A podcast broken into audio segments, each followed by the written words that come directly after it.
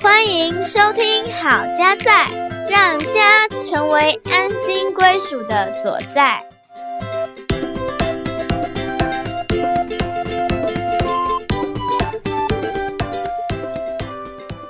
欢迎大家回到好家在，我是节目主持人心怡，我是嘉豪好久不见喽！，Long time no see。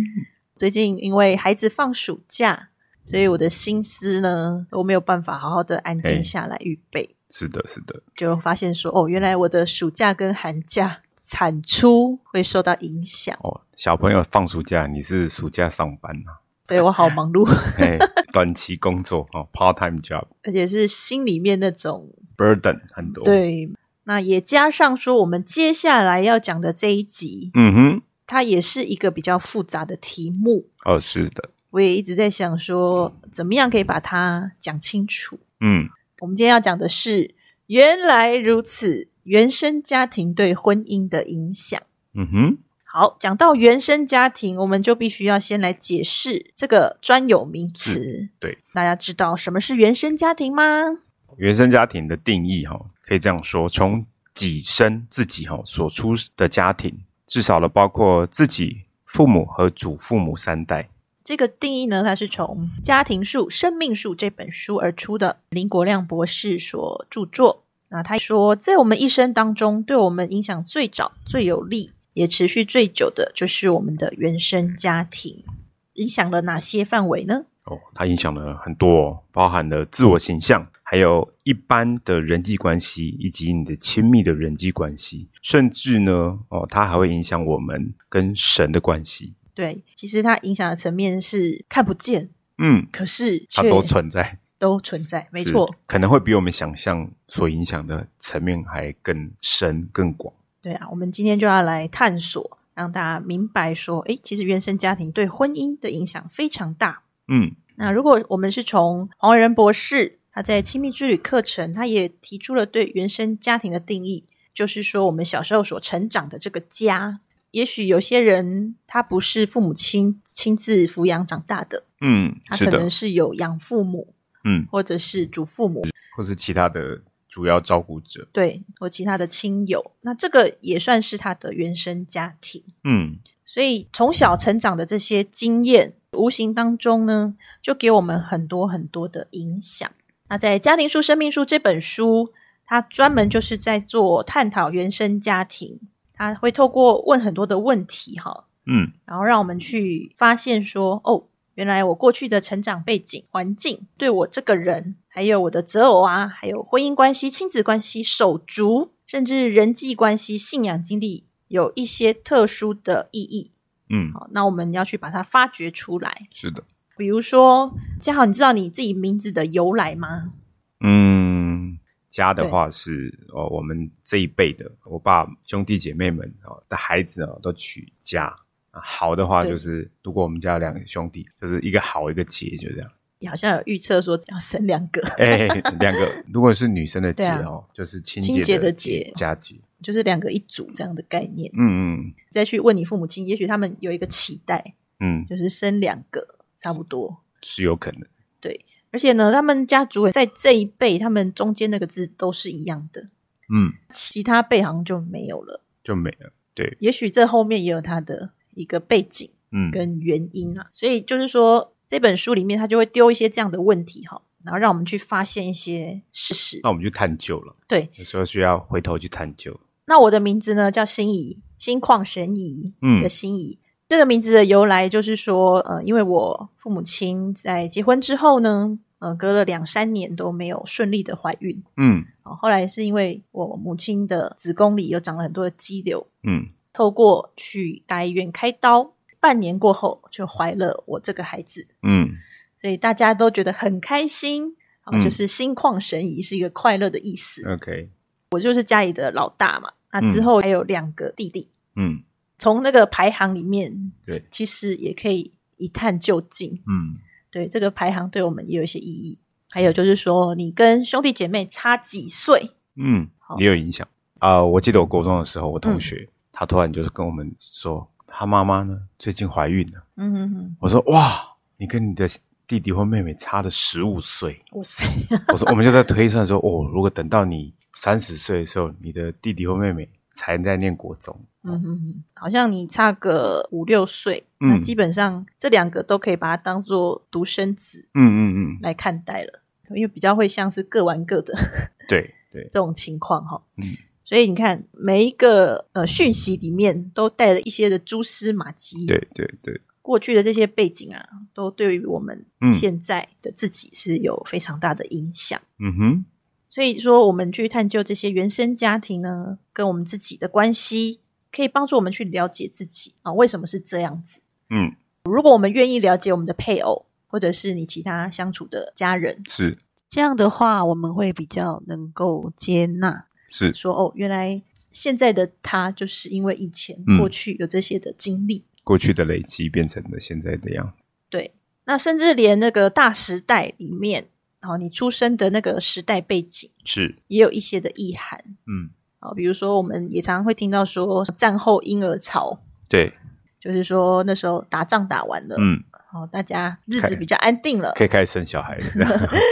就开始生小孩。那像我们这一代哈、其实我那时候小时候印象最深刻的一句话就是“台湾籍 N 卡巴”，台湾前烟角木嘛，是就是那个是一个很经济起飞繁荣的时代。是是是，它跟我们父母亲嗯，那时候呢，是也是一个很不一样的对比。是的，是的，所以我们在这一代嗯，出生之后，算是经济条件还蛮好的。是的，是的，好，那一直到现代，我们小孩这一代，嗯，哎，又不一样了。是我那天还跟我的一个客户哦在聊这个东西。我们的小孩子呢，他们他们叫做网络原住民，不用教他们，他们都会使用这些是三 C 啊，这些 App 啊，甚至可以叫 App 时代。嗯，那像我们小时候，我们有经历过完全没有使用网络的那一段时间。好，所以诶，对我们来讲，我们是后面学习的，那他们是直接住在里头。在世代差异上，嗯，也会导致我们跟孩子的冲突哦。没错。我们今天比较想要 focus 在说原生家庭对我们婚姻的影响哈，嗯，我们就从一些事情来举例，大家可能就会更多明白。那我们其实也有在做婚前的辅导，嗯，我们也很鼓励说，大家可以在婚前的时候，我们就去探索自己和伴侣可能在过去里面有哪些的不一样。嗯，好，有分成小事跟大事哈。嗯，小事举凡说吃喝玩用等等这些的生活习惯。是，那像我跟嘉豪家呢，吃正餐的时候就发现有很大的不一样。嗯，嘉豪其实他不太吃零食的，对，因为他正餐就可以吃够吃饱。对没，错，那我们家呢，其实没有那么强调一定要吃饱，是，就是有吃就好。哎，所以上两家的这个餐桌上呢，这个菜色是很不一样的。我们家是习惯点满一桌嗯，菜哈，不够哈再叫，饭不够再点这样子哈。那新一家就比较不一样，他们是刚好就好。对，刚好有他们怕剩。那所以我到了新一家吃饭的时候，我说啊，安妮娜我搞，安妮娜你家还罢，所以你会有那种吃不够的压力会，有焦虑这样。会怕别人也吃不够。对对，就是你你怕自己多吃了，然后别人就没得吃。好，新一家也很好玩，他们吃饭的时间没有一致性，嗯哼，就是大家一起坐在餐桌前，不是这样的，他们是分批，有没有？这个有人这个时间来，有时候那个时间来。我们分时段。对，所以那个时候你知道夹多少菜，这个是我对我来讲是一个很大的考验。到底是我要吃多少？因为好后面还有人没吃，那我到底可以吃多少？很难拿捏嗯这样。所以我就发现说，哎，我可能正餐没有吃那么饱，然后就会变成延伸说，哦，还会再吃点零食、零嘴啊。那像喝的话呢，嗯，就发现，哎，嘉豪他们家，甚至连他们外公外婆都有那种喝下午茶的习惯，对，喝咖啡，就是说，可能出去你已经吃很饱了哦，对，啊，啊还有一坨？还有 要喝下午茶，团是要去到一个地方喝个咖啡，喝咖啡，嘿，所以这也是一个很不一样的哦。那这就包含就是你看吃的习惯，就延伸到说你时间的安排。嗯，我们吃饱就是可能就回去想要睡午觉了，就散了这样。，对，就解散。哎，但是嘉豪他们家就是哎还要来一个下午茶，你在规划那个午餐的时候，你就会想到下午还有一个行程，所以，大概会弄到晚上。弄到傍晚之类的。哎，顺便吃个晚餐这样。你的时间安排啊，就会因为这些两家不一样的习惯，就需要去适应喽，对，然后需要去调试。嗯还有刚刚有提到，就是像用东西的习惯。黄维仁博士他在《亲在人生路上：原生家庭三堂课》这本书，他有举一个例子，其实也是蛮经典的，嗯，就是挤牙膏。是，对，不晓得你挤牙膏怎么挤好。他说有一对夫妻是太太习惯从下面这样慢慢的挤上来，从末梢挤上来这样。对，先生就是拿到就掐出来，也没有在管说是要从哪边挤、啊。对，有挤出来就好。这 样对，然后太太就跟先生说：“哎、挤牙膏本来就要从下面挤啊。嗯”先生说：“你的本来跟我的本来本来就不一样。嗯”讲的还蛮有道理的。然后，嗯所以这个本来其实它就是跟原生家庭有关。是，所以我们说，为什么结婚它需要一个磨合期？嗯两个人从不同的原生家庭而出，好，带着嗯不同的习惯进到一个新的家庭里面，就会产生很多的不一样。是，所以你知道磨合有几种吗？嗯，磨得很痛的那种。有小魔、中魔、大磨哎。好，这个是我在 FM 里幸福家庭四堂课。呃课程上面学到的哈，嗯，是有些事情会比较小，是，可能也没有那么 care，嗯。就可以 pass 过去。哎。可是有一些就会是你特别特别 care 的。嗯哼，在黄维仁博士他会说，可能是我们有一个心理的情节一个按钮在那边，也许我们也可以从表达爱呀、接受爱的嗯方式不一样，是，就是会按到这个心理按钮。嗯每个人他对于爱的表达嗯是不一样的。有些人呢，他觉得说，诶，你花钱买东西给我，这是一种爱的方式。是，那有些人会觉得说，嗯，你为我省钱是一种爱的表现。是一种爱的表达。哎，这两个就很哦，很大的。端，可是又都很有道理。是的，如果我们嗯不明白对方他接受爱的方式的时候，嗯，我们就会觉得说你有什么毛病。就刚好他们是呃这种极端相反的时候，那特别明显。对，一个是要花钱，一个是不要花钱。这个也就是跟他们可能原生家庭所接收到的有关系。嗯像教他们家也是蛮会运用这个买礼物、送礼物嗯嗯，来表达爱。我们家族都这样。对你看，你如果像前阵子这个我外公的父亲节跟他生日一起办，每一组都会有带礼物，对不对？会轮流搬礼物，对，还要搬礼物，要拍照啊，对。所以你看那个就很自然。甚至在那之前，我妈妈可能会打电话说有没有买礼物，有没有准备的，对，都她就会来提醒你哦。她说不要漏了或怎么样。对啊，所以这也是我加进去之后需要适应的地方，嗯因为我真的就是很不会买礼物的 那种人。，OK，对啊，我就觉得说啊，东西就都够用啊，是啊是要买什么？是是是，就是我还没有观察到说对方到底他需要什么的时候，我可能就不会轻易的去花钱买礼物。对，那这方面我就比较节省一点。对啊，你像我这个家族，他们其实买什么哈不是最重要的点，重要是那个心意，就是好像我有想到你，我买了一个东西要送给你，只是用那个实体的物品呢做一个展现。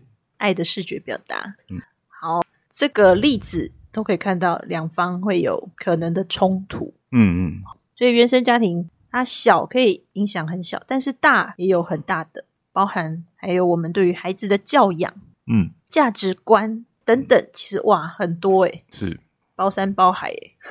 因为是两个完全不一样的人嘛。对，哇，在各个生活的层面啊，或者是观念、价值观，还有一些习惯，都有很大的落差。嗯像你很 care 的点，就像你刚刚提到大摩，对不对？嗯，很大的摩擦就会产生极大的冲突。如果没有有效的去处理的时候，就会对于婚姻有很大的影响。那所以回过头来，就是我们提到就是原生家庭，因为原生家庭会给我们一些预设条件。好，你的本来是什么？那嗯我的本来是什么？如果我们没有去理解对方的本来，跟让对方知道我的本来是什么，然后我们怎么去找到一个相处的方式的话，你们就很容易进入到那个大家的据理力争。可是其实你你也没错，我也是对的。所以这个婚姻中的冲突就会非常多，嗯然后也是有很多没有办法去马上解决的情况，特别有一些它是比较隐晦的，像我们刚刚所提到那个心理按钮嗯啊，就是说你也不了解，说原来我有一个心理的按钮。嗯你在进入一个亲密关系之后，你才会去发现到说，哦，原来可能这个是你过去在自己成长的家庭里面嗯，有一些没有被满足的爱的需求。是那这个时候，你的配偶没有办法去满满足的时候，你就会好像要爆炸了。嗯哼对，因为你可能对他有一个更深的期待。我在原生家庭里面没有满足的东西，嗯那我当然是期待说，嗯我在我现在的配偶身上，嗯，他就可以来弥补过去来满足你。那一块。对，所以这个东西是很隐晦的。然后，如果我们没有去了解这当中的一些状况的时候，我们就会觉得很受伤。嗯哼，那这个受伤不是因为你现在配偶对你不好，是而是你对他有太多的期待，嗯哼等于是把你以前的旧账嗯啊，你要现在配偶能够完全 cover。嗯所以黄伟仁博士他是说，一个人过去没有满足的心心理需求，他会在现在的配偶身上加倍讨回。那怎么办呢？既然他是这么的隐藏哈，有时候就是等真的冲突发生了、嗯爆了之后，是哎，你才会去意识到。所以黄伟仁博士他特别请我们要去留意说，有没有哪一些让我们觉得情绪特别激动的时刻。嗯哦，特别是你在跟你自己原生家庭，还有嗯跟你的配偶相处的时候，哎、甚至亲子关系是也是会发现得到。嗯哼你觉得反应特别激烈，可能别人觉得还好，嗯哼但是你特别在意的那个点，嗯哼也许就是你过去没有满足的需是求。是举个例子来说，哈，我自己的例子啊，那时候小孩刚升上小一，然后他就对于写功课这件事情，就是有很大的反弹。嗯因为他从幼儿园，他其实没有写很多的功课，嗯所以他是从一个比较 free、比较 开心的一个幼儿园生活，要直接转到小学。嗯好啦，那他写功课，加上他的个性，可能就是比较直接比较快，哎然后比较直接，对所以他就会把他的情绪啊就丢出来了。是好，那我自己那时候，我觉得我很没有办法接受嗯他为什么要这么烦躁，是那就忍过去啊，就把它写好就好了。就吞下去就好。对啊，嗯那后来刚好有一个机会，我去做一些智商协谈，嗯然后就发现说，哎，其实我过去自己有这样的情绪的时候，我也是没有办法去接受，嗯或者是被别人接受，嗯所以就选择是用那种压抑的方式吞式。论对，就是说你小时候你也不会去表达，是你只能吞下去啊，或者是说你表达出来没有被接到，没有人接到，没有人接到，或者是是别人用更大的猛势。呃哦，把你凶回来，等等都有可能啊，哈，所以你自己没有办法接纳这个烦躁这个情绪，哎，大家有没有发现，这个就是观点的转移了？是是是原本以为这是我女儿的问题，嗯诶，结果搞到最后是自己的问题，对，所以要回头问自己，回头问自己说，为什么我对这个这么的反弹？对你为什么反应怎么可以这么大？对，然后就很不舒服这样子。嗯所以当有反应大的时候，我们就停下来问一下自己，嗯诶这个代表了什么？嗯啊，也许你就会发现，是过去可能有一些心理需求还没有学好的地方啊，是是是，那你可以从这里开始成长。可能要提醒大家，就是说这个没有对错的问题，不是说你情绪大就是不对，而不是，而是它只是反映出来你在这方面呢会有一些需求，它只是透过情绪的反应呢，让你去看见，让你去注意这个事情。那每个人都会有每一个人的不同的地方，像刚刚心仪那个情形，可能对其他的家长来讲，他就说那就这样啊，有什么关系？你要挨就挨啊，他根本就没有感觉。嗯，哦，他可能觉得那反正你挨你的，我还是要你写。可能那个父母没有没那么在意，但在心仪的例子来讲，就是他注意到了，他会让他情绪有一种过激，很受不了。很受不了的，然后某一个程度算爆炸的一个情况，就是可能跟你平常的你本人哦不太一样。我要提醒的就是，它只是一个迹象，一个显示而已，情绪上没有对错，它就是一个事实，客观的事实。只是说，这样的过激是你希望持续发生吗？那因为有可能你的情绪过激，会导致你跟孩子的关系更加的不好，或是破坏的。那这个时候我们才来处理嘛。可是如果有时候你有一些情绪也没有什么影响，那可能也不见得什么都要处理。是，那在亲密之旅课程里面，洪而仁博士讲到说，也有可能这个夫妻之间，他们各自的情绪按钮是一个环环相扣的心理情节。是，举个例子，洪而仁博士他说他有一个案主，那他是很希望要求公平的，嗯因为他出生的时候他是排行老二，好，那哥哥弟弟呢都比他会讲话，可是他是属于比较安静会思考的。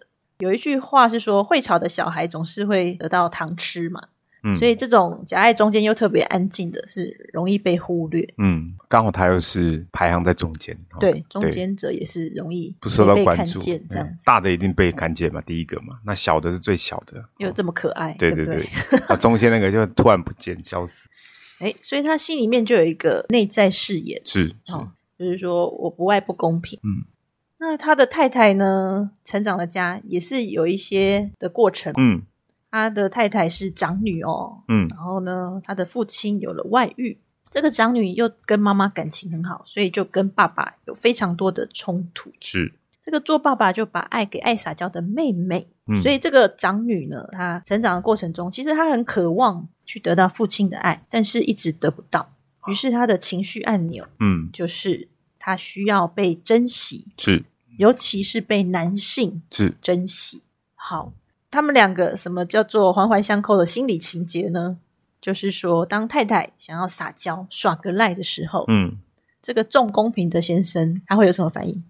他不会注意到你需要被疼惜，他会很注意那个公平，他会受不了，你为什么要耍赖？觉得不公平。好，所以这两个人刚好怎么样？心理情节都扣在一起互相的触发是哈。太太耍赖，对不对？或是要这个被疼惜的时候，对先生就要公平，嗯哼然后就开始强调那个公平，然后太太就越想要被疼被惜。疼惜他说：“你怎么可以不能公平。对，他想要备受宠爱哦，这两个人他就会僵在这种心理情节，然后也导致他们关系非常的紧张。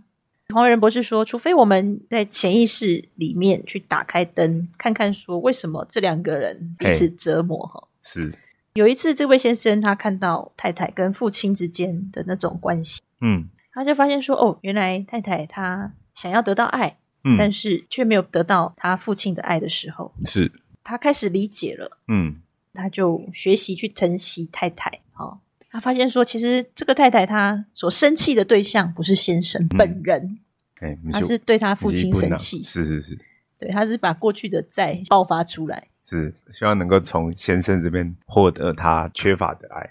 嗯，当这个先生有这样的看见跟改变，学习疼惜太太，而不是去强调他过去所说的公平与否，嗯这时候太太也开始感受到先生的爱，嗯哼，她开始感激啊，然后就成为一个比较好的循环，是，良性的循环。嗯这也就是为什么原生家庭的探索其实还蛮重要的，嗯因嗯为，有时候我们是在打一些迷糊仗，对，我们不知道我们在干嘛，是我，们也不知道对方在干嘛。而且呢，当我们从潜意识的境界走到意识主宰的状态，嗯我们就可以去切断这个恶性的循环是，啊。有时候我们会说代代相传呢、嗯。有一些我们的模式会是。再传承到我们的下一代。是，代代相传哦。我觉得我们应该这样下一个定义，就是我们要把好的传下去，嗯，不好的呢要断在我们这一代。对，那就需要有觉察，是是。有，意识到，是，我们才有办法对。做出改变。对，没错，好，那以上这些的例子，就是帮助我们看到说原生家庭对婚姻的影响。嗯嗯，我觉得可以试试看，我们参照《家庭树、生命树》这本书，是，它会邀请我们画家庭图，嗯然后去回答一些的问题，帮助我们来探索跟对照。嗯再来呢，就是觉察看看有什么情况是让我们情绪过激的，是的，情绪过敏，啊我们去找出那个心理情节到底是什么。这个需要比较深入的观察，是，然后去思考。嗯。我的建议是，大家可以先建立一个概念，就是说，每当你有情绪过激的时候，你要想到啊，这个是一个认识自己更好的机会。嗯哼，先把这个事情放在你脑袋里面的时候，当你有情绪的时候，你会想到说啊，这个时候是不是一个我来认识我自己？你可以问问自己，为什么我这么生气，或是为什么我的反应这么大？为什么啊、我对这件事情有这么大的反反弹感哦，或者反感，或者是我有很很多的想法在这个里头？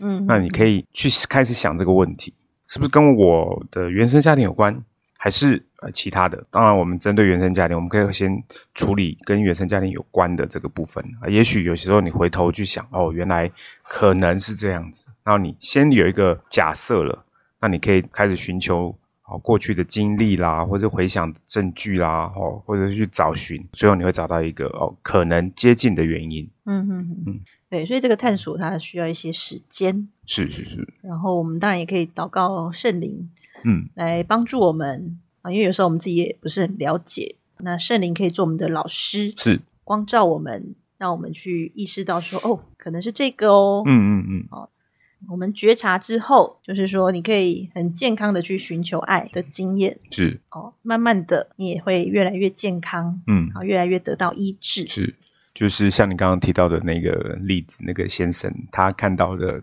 太太是跟他的父亲有这么大的冲突，或者是他的太太的需求其实是缺乏爱。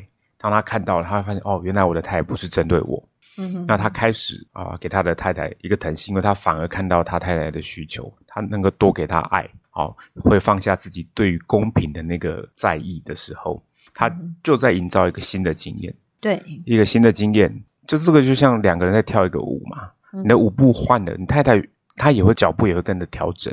嗯哼，当当你们的脚步开始调整之后，就会成为一个新的舞步。那成为一个新的舞步的时候，就是刚刚提到的新的经验。好，那每个人在当中就会受到医治，或得到幸福跟那个良好的关系。嗯，是的。所以我们在婚后呢，其实也是医治的一个可能，嗯，就看我们有没有可以继续成长，是的，是的然后，去了解自己，嗯去了解我们的配偶。嗯，好，以上呢就是我们今天对于原来如此，我们探讨了原生家庭对婚姻的影响。嗯，盼望我们真的透过这些的学习，让我们的家庭，让我们的婚姻嗯，可以越来越幸福。是谢谢收听好家在，让家成为安心归属的所在。我们下次见，拜拜。拜拜。如果你喜欢我们的节目，请记得订阅和分享哦。